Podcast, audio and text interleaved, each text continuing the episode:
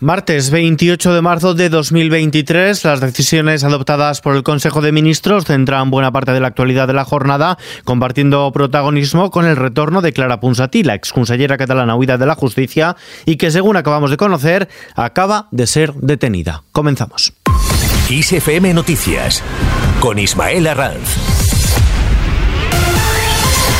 ¿Qué tal? El Consejo de Ministros aprueba la prórroga del tope al gas durante todo ese año 2023. El Gobierno ha aprobado de este modo la prórroga del llamado mecanismo ibérico hasta finales de año, después del acuerdo alcanzado con la Comisión Europea para extender la limitación del precio del gas en el mercado mayorista más allá del 31 de mayo. Es la fecha límite pactada inicialmente con Bruselas. Según ha explicado la vicepresidenta primera del Gobierno y ministra de Asuntos Económicos, Nadia Calviño, en la rueda de prensa posterior al Consejo de Ministros, la prórroga del tope al gas permitirá contar con una red de seguridad para los consumidores en el caso de que el precio de esta materia prima repunte en los próximos meses.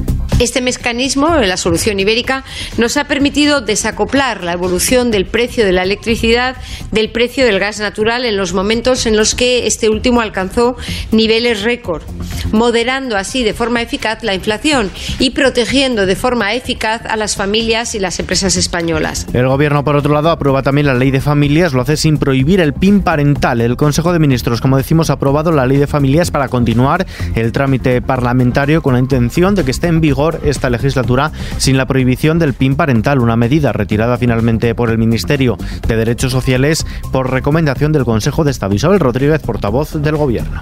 Marca también una política integral dentro del apoyo a la familia y al bienestar de la infancia, especialmente eh, de la infancia, con algunas novedades que ya hemos compartido con ustedes, como esos tres permisos adicionales, especialmente pensando en los cuidados y muy especialmente en el cuidado de los hijos, un permiso de cuidado eh, de cinco días al año, un permiso parental de ocho semanas hasta que los hijos o las hijas cumplan eh, los ocho años, o un tercer y nuevo permiso por causa de fuerza mayor que se puede distribuir eh, por horas y que puede alcanzar hasta un total de cuatro días al año.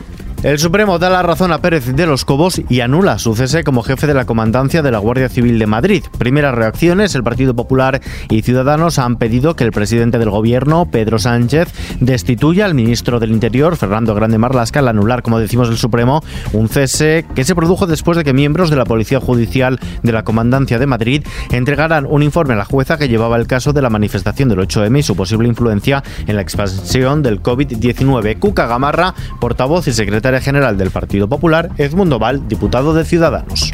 Porque ya es inadmisible que esté ni un solo minuto más al frente del Ministerio del Interior, es la destitución política por parte del presidente del Gobierno del ministro del Interior. Vamos a pedir la comparecencia de Marlasca y de nuevo, una vez más, desde aquí, desde este atril, solicitamos, pedimos la dimisión de Fernando Grande Marlasca, que ya no sé cuántas le hemos pedido en esta legislatura. Y si no dimite, el señor Sánchez debería desde luego cesarlo por su absoluta negligencia y arbitrariedad en relación con este caso.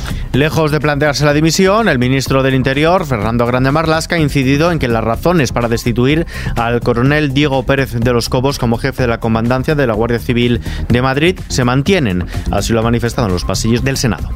No es mi intención en modo alguno dimitir.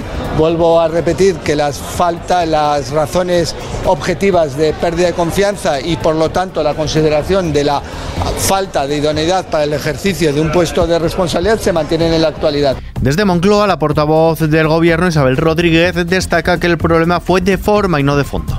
Parece que evidentemente se trata de una eh, cuestión eh, de forma y no de fondo.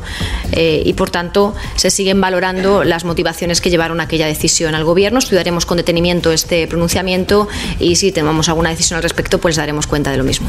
Cambiamos de asunto. Punzatí vuelve a España. La eurodiputada de Junts per Cat, Clara Punzatí, exconsellera del gobierno de Carles Puigdemont, que huyó tras la declaración unilateral de independencia de 2027, ha cruzado este martes la frontera para regresar a Cataluña sin entregarse a las autoridades, pese a su orden de detención. La eurodiputada asegura que ha regresado a Cataluña no para hacer ningún pacto con el Estado, sino para denunciar la vulneración sistemática de los derechos de los catalanes y para plantar cara sosteniendo que como eurodiputada tiene inmunidad en toda la Unión Europea y solo España no se la reconoce. Palabras de Ponsatí en una rueda de prensa en el Colegio de Periodistas de Cataluña. Recordamos, Ponsatí ha pasado los últimos cinco años y medio huida de la justicia en Escocia y en Bélgica para evitar ser procesada por el 1 de octubre.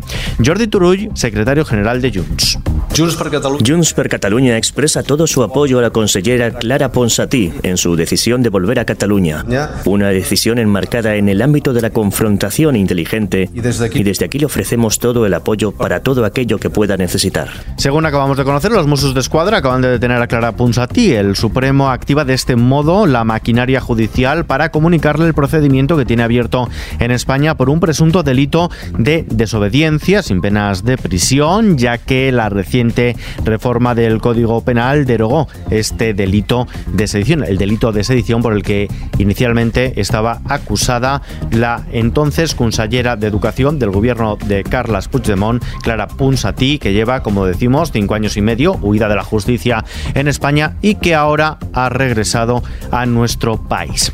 Mientras tanto, algunos de los posibles socios de Yolanda Díaz en su proyecto electoral, como Más País o Compromís, han enmendado la plana Podemos por condicionar su asistencia al acto del lanzamiento de la candidatura de Sumar a firmar un compromiso previo para la elección de los candidatos a través de primarias abiertas. Señor Guerrejón, Más País. No nos ha hecho falta firmar ningún papel para acompañar el domingo. Nosotros estaremos porque nos parece que es un proceso que ha despertado, que está despertando mucha esperanza en mucha gente en un momento en el que es muy necesaria esa, esa, esa esperanza. Más cosas, la Unión Europea prohíbe definitivamente vender coches que emiten CO2 a partir de 2035. Tras semanas de tensiones de última hora por el bloqueo sorpresa de Alemania, los ministros de energía de los países de la Unión Europea han aprobado la ley después de que la Comisión Europea y Berlín llegaran a un acuerdo el pasado fin de semana. La legislación prevé también, como paso intermedio, que en 2030 los coches reduzcan sus emisiones un 55% respecto a los niveles de 2021 y las furgonetas un 50% en esa misma fecha. Más cosas, Málaga aspira a ser un foro mundial en la reflexión sobre la ciudad del futuro, un modelo de ciudad que debe ser sostenible y aportar soluciones a los retos de sostenibilidad del planeta, según han planteado este martes en París los responsables de la candidatura de la ciudad andaluza para la Expo Internacional de 2017. En los mercados, la bolsa española ha subido este martes el 0,43% en una sesión sin referencias macroeconómicas en Europa en la que ha replicado la evolución de Wall Street. El principal índice, el IBEX 35, se coloca en los 8.944 puntos, lo que eleva las ganancias desde que empezó el año al 8,7%. El euro se cambia por un dólar con 8 centavos. Y vistazo ahora a la previsión del tiempo. Prevé para mañana miércoles un aumento de las temperaturas en la mayor parte del país. Las máximas superarán los 30 grados en puntos del Valle del Guadalquivir, mientras que el ascenso de las mínimas será notable en el Cantábrico Oriental y el Pirineo. En Galicia se registrarán lluvias débiles y el cielo estará poco nuboso con intervalos medios y altos en el Cantábrico y en el Pirineo Occidental. En el resto del país, cielo poco nuboso despejado, con nubes bajas matinales en el sur de Cataluña y en el estrecho. En Canarias hay probabilidad de calima que será de este a oeste. Y terminamos. Es una lata el trabajar.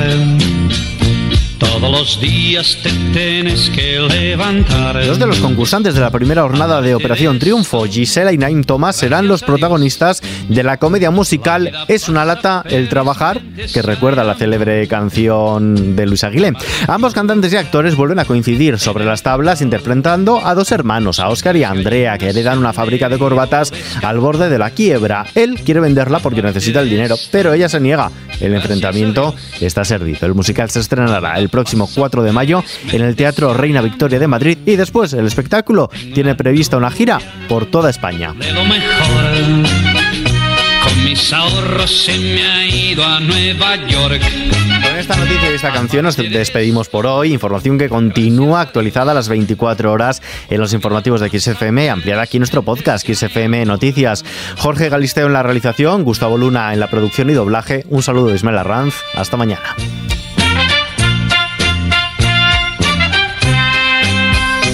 Aparte de esto, gracias a Dios, la vida pasa felizmente si hay amor.